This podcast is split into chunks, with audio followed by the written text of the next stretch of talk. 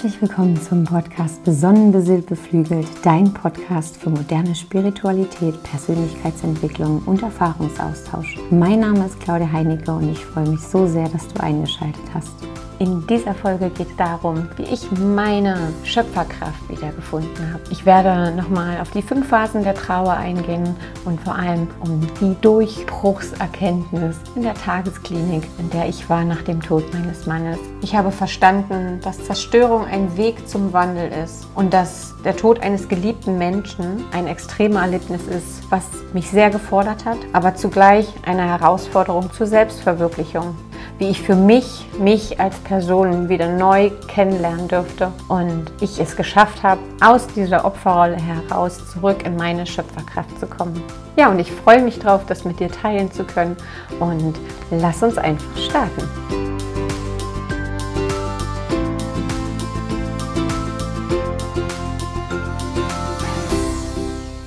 Ja, ich freue mich jetzt so sehr auf die nächste Folge und vor allem darauf, mit dir weiter in meiner Geschichte zu gehen. Wir haben ja jetzt schon, oder ich habe ja allgemein über das Thema Tod gesprochen, auch ein wenig über Trauer, über das Thema Wut von letzter Woche, was ja am Ende auch eine Phase der Trauerbewältigung ist.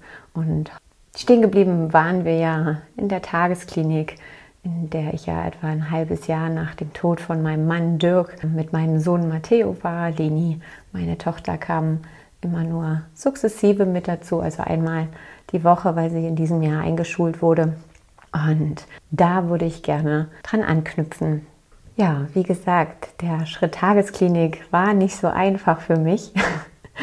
Und ich habe auch damals zu meiner Psychologin gesagt, also wenn wir das hier machen, dann machen wir das bitte auf meine Weise. Und sie schaute mich bloß mit äh, fragenden Augen an, so, und wie ist ihre Weise? Und ja, das habe ich ja das eine oder andere Mal schon angedeutet, dass ich ein 4-1er-Profil im Human Design Chart habe, was so ein ähm, fixiertes Karma-Profil ist oder ein fixiertes Karma-Chart ist. Bedeutet, ich, ich mache manchmal Dinge, die für mich völlig klar sind und die im Außen aber so komplett ja, befremdlich wirken, nicht nachvollziehbar.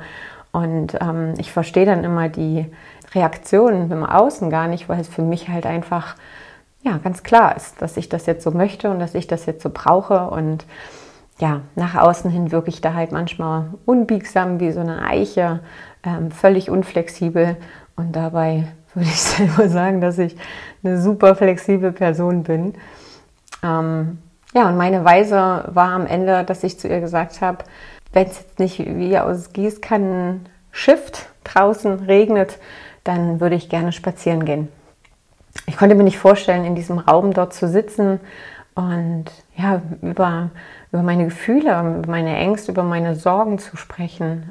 Ich brauchte da einfach einen anderen, einen freieren Rahmen und ich brauchte auch irgendwie eine andere Bindung. Und mein größtes Glück war, dass sie sich darauf eingelassen hat. Die gesagt hat, naja, okay, dann gehen wir eben spazieren. Und direkt gegenüber von der Klinik war auch ein schöner Park in denen wir dann immer rüber spaziert sind und wir dann quasi gemeinsam unsere Gespräche geführt haben und dieses einfach gemeinsam nebeneinander laufen, ja, das ist ja auch etwas, was ich dann auf dem Camino, also auf dem Jakobsweg für mich dann auch nochmal entdecken dürfte, nochmal intensiver. Darüber wird es sicherlich noch eine oder auch zehn Podcast-Folgen geben.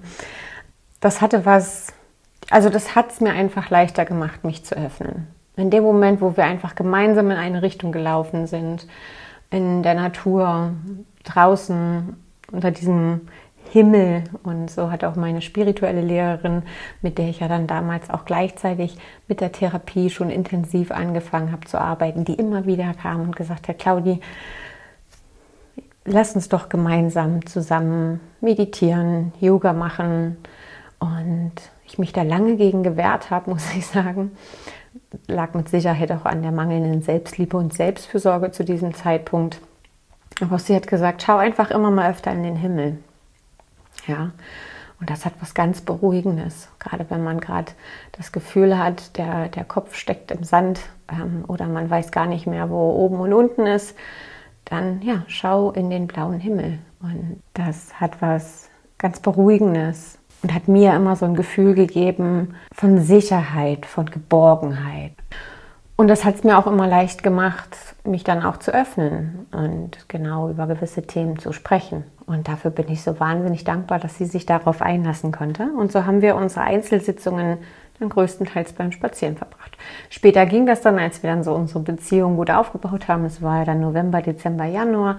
Ähm, da mussten wir auch gar nicht mehr so oft rausgehen.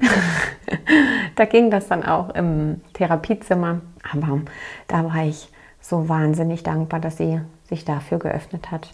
Und auch da im Nachhinein bin ich unheimlich stolz auf mich, dass ich da einfach auch so Acht auf mich gegeben habe und auch geguckt habe, wie kann ich es mir in dieser schweren Zeit einfach ein bisschen leichter machen. Ja, ähm, dieses Konzept von Therapie, das ist halt auch nicht für jedermann und das ist, es ist auch nicht leicht, überhaupt diesen Schritt zu gehen, um Hilfe zu bitten, sich diese Schwäche einzugestehen und sich dann noch zu öffnen und über seine größten Ängste, Sorgen und Nöte zu sprechen. Und ich glaube, der schlimmste und krasseste Schritt ist einfach, sich selber einzugestehen, dass man ja selber auch das Problem ist. Dass man sich ja selber diese Gedanken macht. Dass man sich ja selber diese Gefühle macht. Aber an diesem Punkt war ich noch nicht. An diesem Punkt war ich dann nach, ich, ich kann es gar nicht mehr genau zuordnen, nach einigen Wochen in der Therapie und wir hatten eine für mich sehr prägende Gruppensitzung. Und die Gruppensitzung hat die Ärztin abgehalten, die mit Matteo immer die Spieltherapie gemacht hat.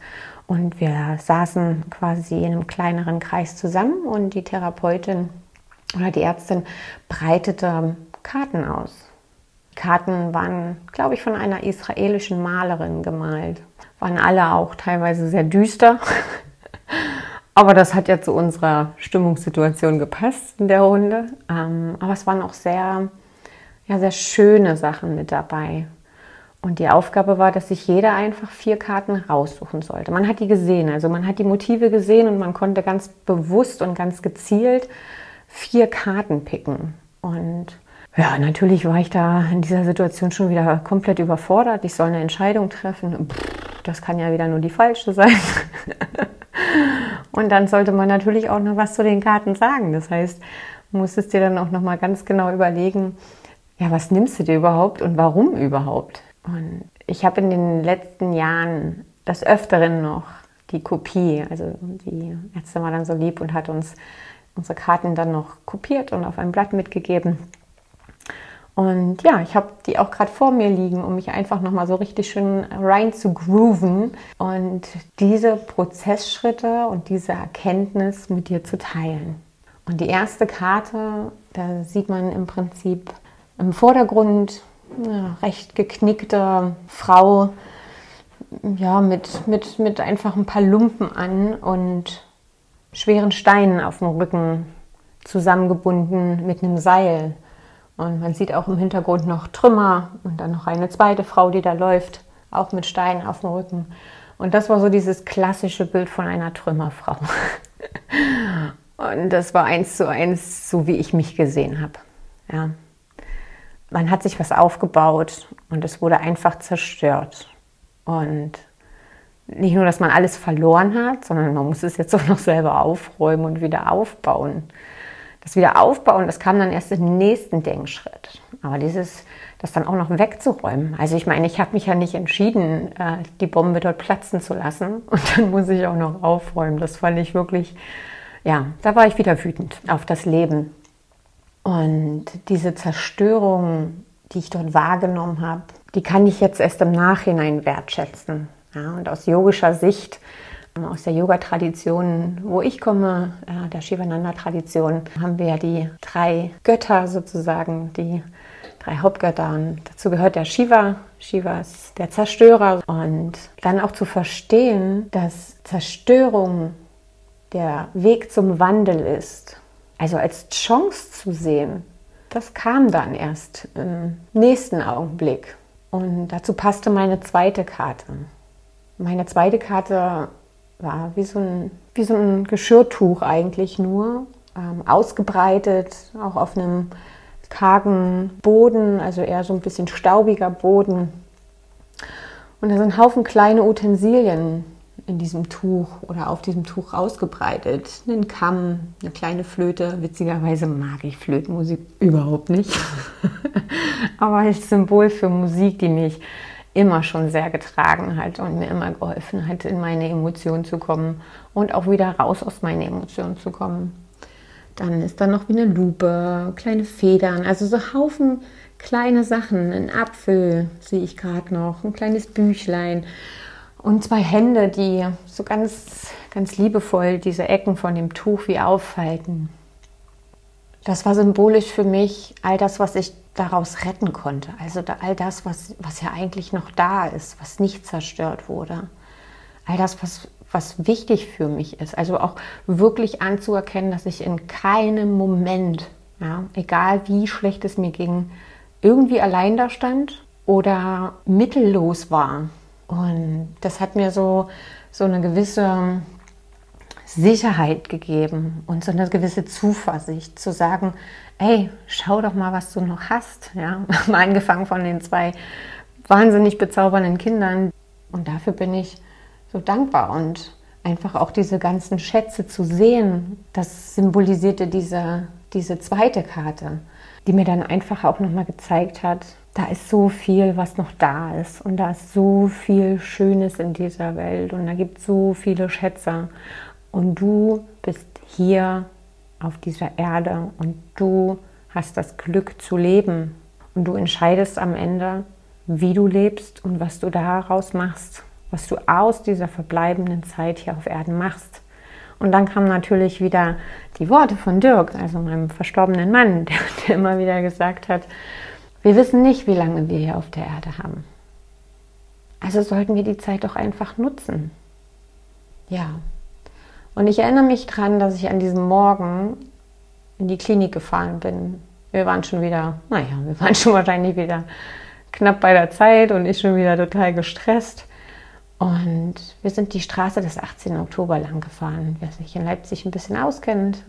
Ja, es ist eine ziemlich breite Straße und man fährt so direkt auf die Deutsche Bibliothek zu. Und es war ein ganz bunter Sonnenaufgang. Also der war wirklich wunderschön anzusehen orange, lila, rosa, blau, alles mit dabei. Und die Häuser und die kahlen Bäume, die wirkten alle so, so schwarz und dunkel und trist. Und so sah meine dritte Karte aus. Es war etwas mickriger Baum mit ein paar Blättern dran. Ähm, die erste, also wirklich so ein bisschen kräpelig, ganz in schwarz gehalten. Und man sieht an den Ästen und an den Blättern, dass da auch ein guter Wind weht. Und im Hintergrund ein See oder Meer oder was auch immer, also Wasser mit einem Sonnenaufgang, der sich so wunderbar in dem Wasser spiegelt. Und, und dann wurde mir auch wieder bewusst, wie wunderschön dieses Leben einfach ist, wie wunderschön diese Erde ist. Und das ist ja eigentlich darum geht, dass wir hier sind, um geliebt zu werden, beziehungsweise um zu lieben. Ja? Und wenn wir, wenn wir ungeliebt leben, dann ist das so, als, als wenn man einem Vogel die Flügel abschneiden würde. Ja? Das, der, der wird nie fliegen können. Der wird nie sein Potenzial oder seine Fähigkeiten entfalten können. Und das ist genauso mit uns, wenn wir es nicht schaffen, den Schmerz aufzulösen. Und dann habe ich festgestellt, dass ich wirklich vergessen habe, wozu wir oder wozu ich eigentlich geschaffen wurde. Warum ich eigentlich hier bin auf dieser Welt.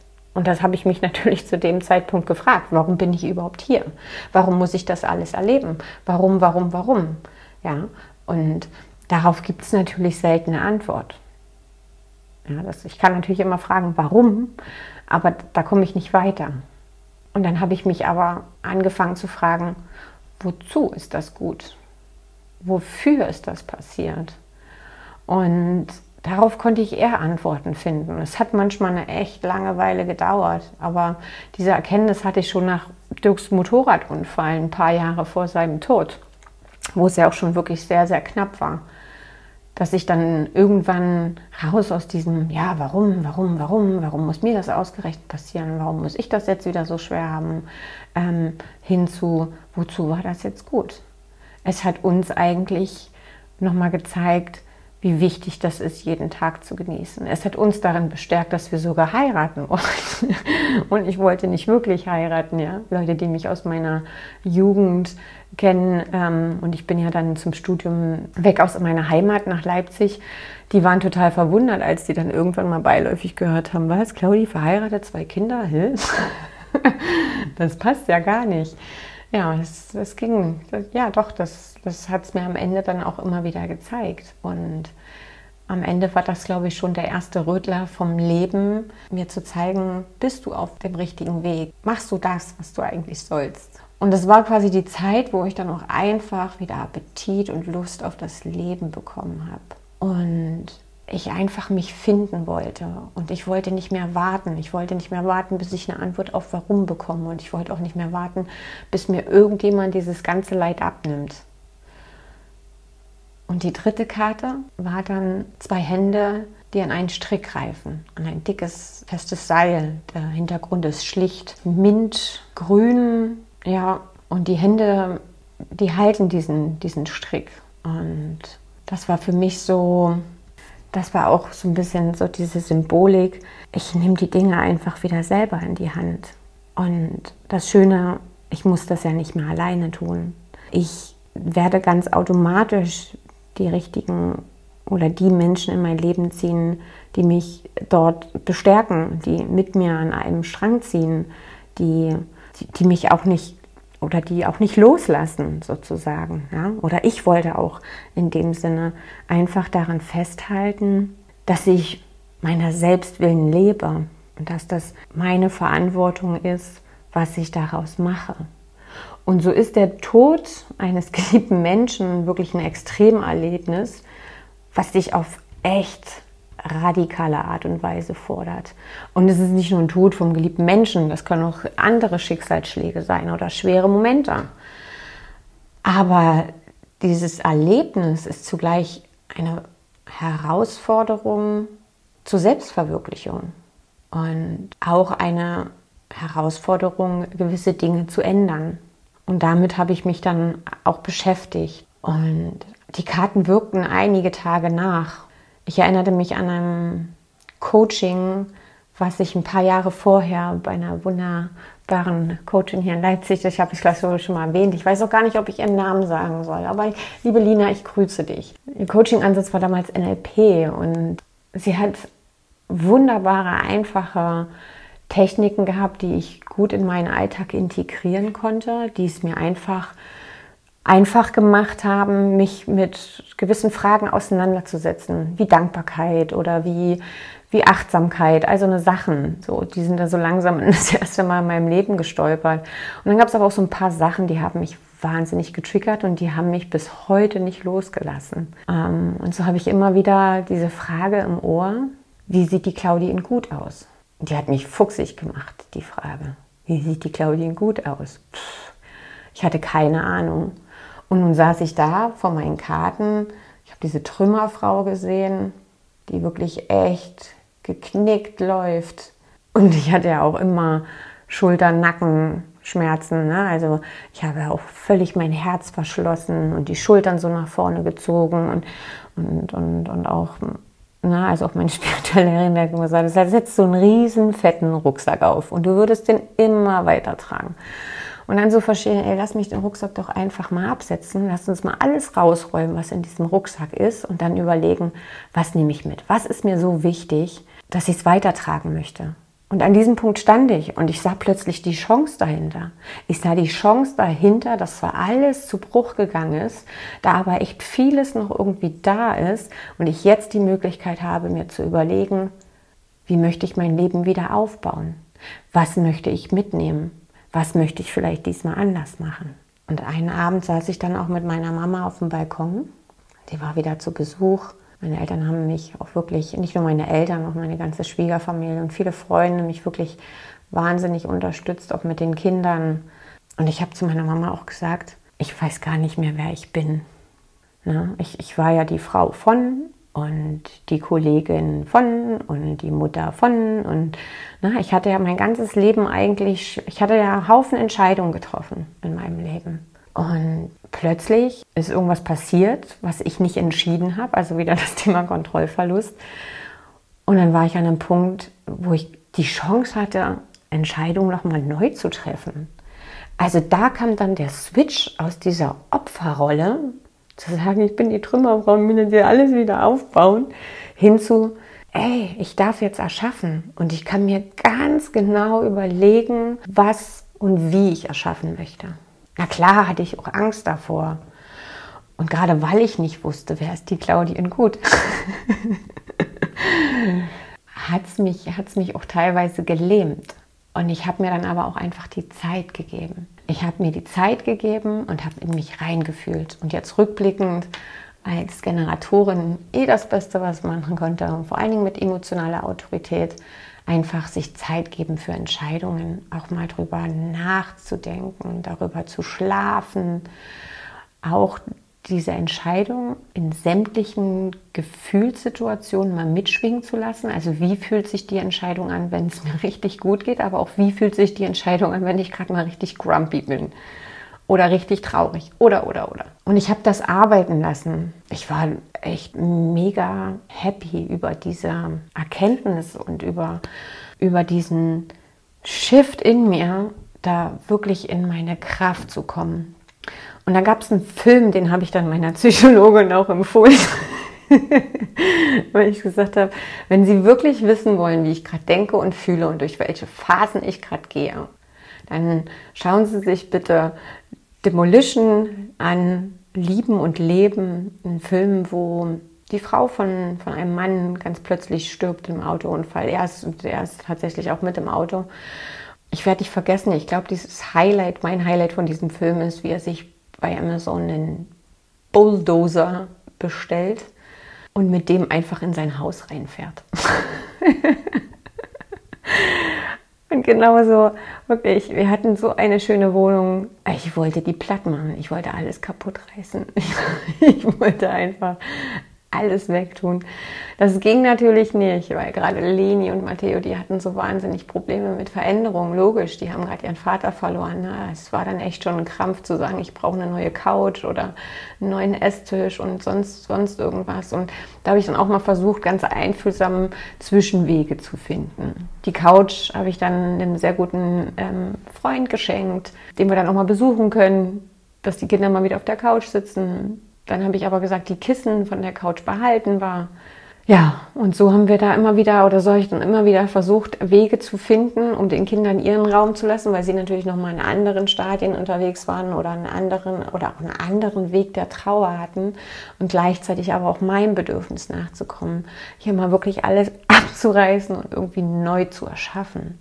Neu, was möchte ich überhaupt, ja? Ja, und, und so fühlte sich sich, sich das an. Und in diesem Film kommt doch so schön raus, dass, dass viele Menschen an ihre Erinnerung klammern. Und andere versuchen sie halt wirklich zu vergessen, auf Biegen und Brechen. Ja? Am Ende funktioniert beides nicht. Also keins von beiden funktioniert. Wenn genügend Zeit vergangen ist, stellt man am Ende fest, dass man nicht mehr derselbe ist wie vorher. Und dann gilt es einfach daran, sich neu zu entdecken und sich neu in sich selbst zu verlieben. Und um ganz wir selbst zu sein, müssen wir unser wahres Selbst zulassen. Und wenn das nicht einfach ist, dann liegt es am Ende an uns selbst. Ja, und so bin ich quasi, und da gibt es ein schönes Phasenmodell, ähm, das ist von der Elisabeth Kübler-Ross, das nennt sich Phasen der Trauer. Und die erste ist das Thema Verdrängung, ne? das ist so dieses Schockgefühle, Starre, Unglauben, das ist so ein Selbstschutzmechanismus, wo man gerne reinrutscht, wo ich mir am Anfang auch immer wieder gesagt habe, naja, komm, so doll hast du ja auch gar nicht geliebt. Ja, Bullshit. Das war das Thema Leugnen und Verdrängung bis man dann halt wirklich so weit ist, sich dann auch mit den nächsten Phasen auseinanderzusetzen. Und das ist dann Zorn, Wut und dazu habe ich ja schon einiges gesagt. Und vor allem, wenn man die im Prinzip nicht zulässt, dass es dann halt auch mal schnell in eine Depression reinrutschen kann. Die dritte Phase nennt sich dann Verhandeln und das war für mich auch einer der schwierigsten Phasen, muss ich ganz ehrlich sagen. So dieses, diese Gedanken dann auch, was würde ich, was würde ich alles dafür tun, nur noch mal einen Tag mit ihm zu haben, ein Gespräch, ein irgendwas, ja. Das ist, das ist so wahnsinnig anstrengend und hat dann auch oftmals die Tendenz dazu, dass man dann in die körperliche Erschöpfung kam. Oder man kommt dann in diese körperliche Erschöpfung weil der Trauernde dann auch vergesslich, nervös und völlig neben der Spur wirkt. Und da, da, da war ich definitiv drin. Ja. Die vierte Phase nach Elisabeth Kübler-Ross ist dann die Depressionsphase.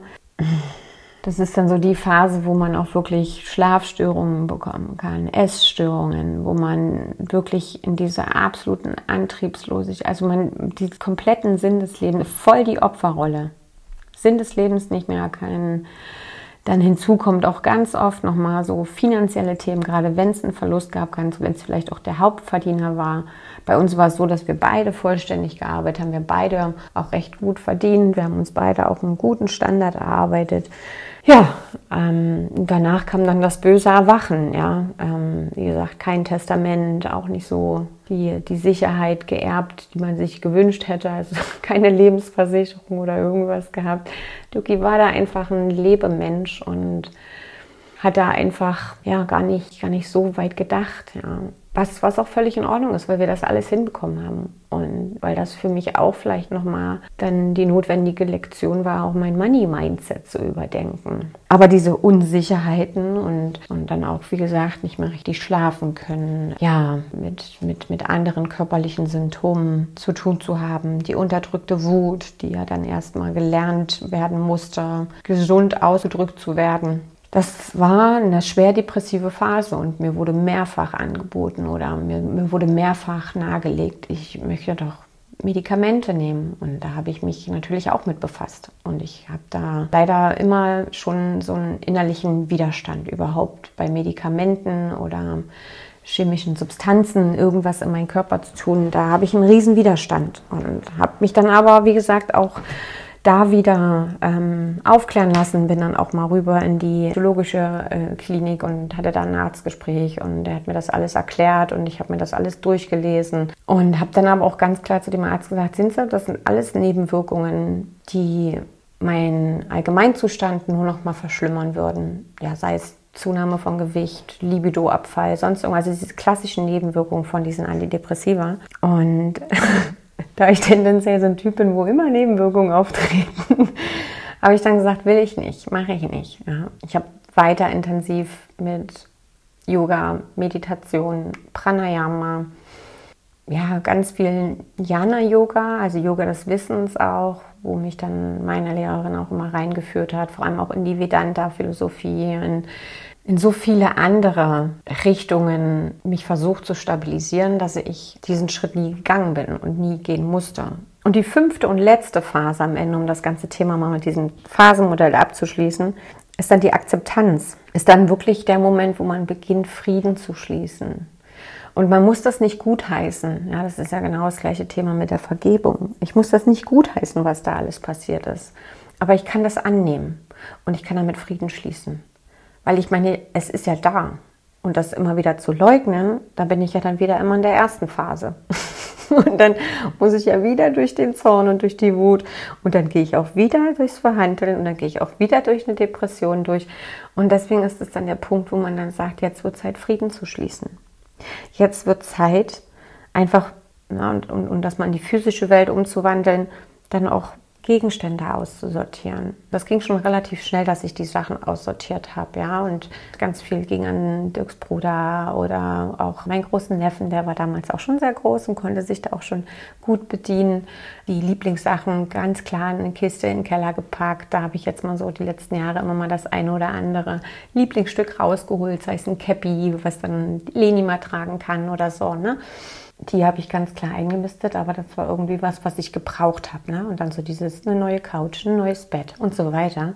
Und ich habe mich dann aber immer total gefreut, wenn ich die Sachen von Dirk dann an den Freunden oder an der Familie gesehen habe. Seine Uhren, jeder seiner besten Kumpels, habe ich gesagt, sucht euch eine aus. Ja, das war so seine Schmuckstücke sozusagen. Mir war das doch egal, was die wert sind. Mir war wichtig, dass die einfach in gute Hände kommen und dass die einfach weitergetragen werden und dass die vor allem für den Menschen, die die dann tragen, auch einfach einen emotionalen Wert mitbringen. Und das hat keinen emotionalen Wert, wenn ich das mit maximalen Gewinnaussichten irgendwo verhöker. Und einfach zu entscheiden, wieder am Alltag teilzunehmen und die Entscheidung zu treffen, ich bin am Leben und ich darf auch leben. Und es darf auch immer beides sein. Ja, und dem getreu dem Motto, alles auf was die Sonne scheint, ist, ist wunderschön. War das dann der Zeitpunkt, wo ich meinen Regenschirm oder mein Versteck verlassen habe, um mich einfach wieder in die Sonne zu stellen, um den Sinn für Schönheit wieder zu erkennen, und auch da habe ich festgestellt, dass ich plötzlich ganz andere Sachen wahrgenommen habe, dass ich plötzlich die kleinsten Dinge einfach so wundervoll fand, dass ich hätte stundenlang irgendwo sitzen können und einfach nur Menschen beobachten.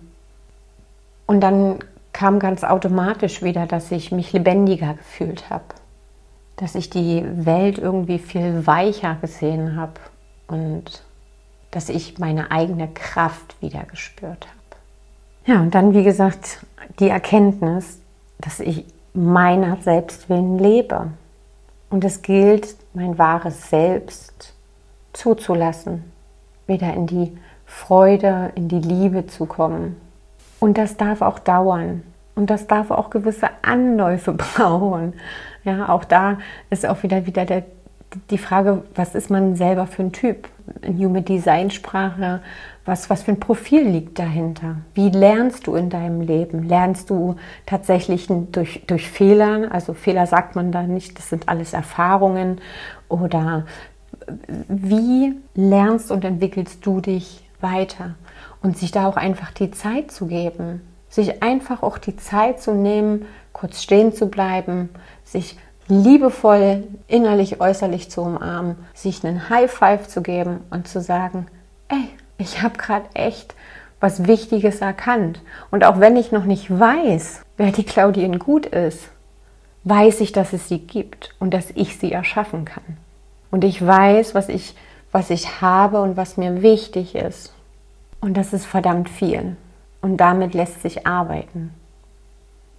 Und damit schließe ich auch heute. und ich hoffe, es hat dir gefallen und ich hoffe, Du konntest dir auch in dieser Folge wieder was mitnehmen. Ich freue mich, wenn du auch nächste Woche wieder einschaltest, wenn du meinen Podcast abonnierst, auch an die eine oder andere Seele dort draußen, die sich mit Persönlichkeitsentwicklung oder Spiritualität auseinandersetzt, weiterleitest. Nächste Woche, kleiner Spoiler schon mal vorab, werde ich vor allem das Thema Bedürfnisse, Wünsche thematisieren und daher eingehend, wie dann auch bei uns die Reiselust losging. Und das jetzt kurz vorm Urlaub. Das bedeutet nächste Woche, letzte Schulwoche für uns hier in Sachsen. Und dann geht es ja direkt auch wieder für uns drei Räuber los in die Welt raus.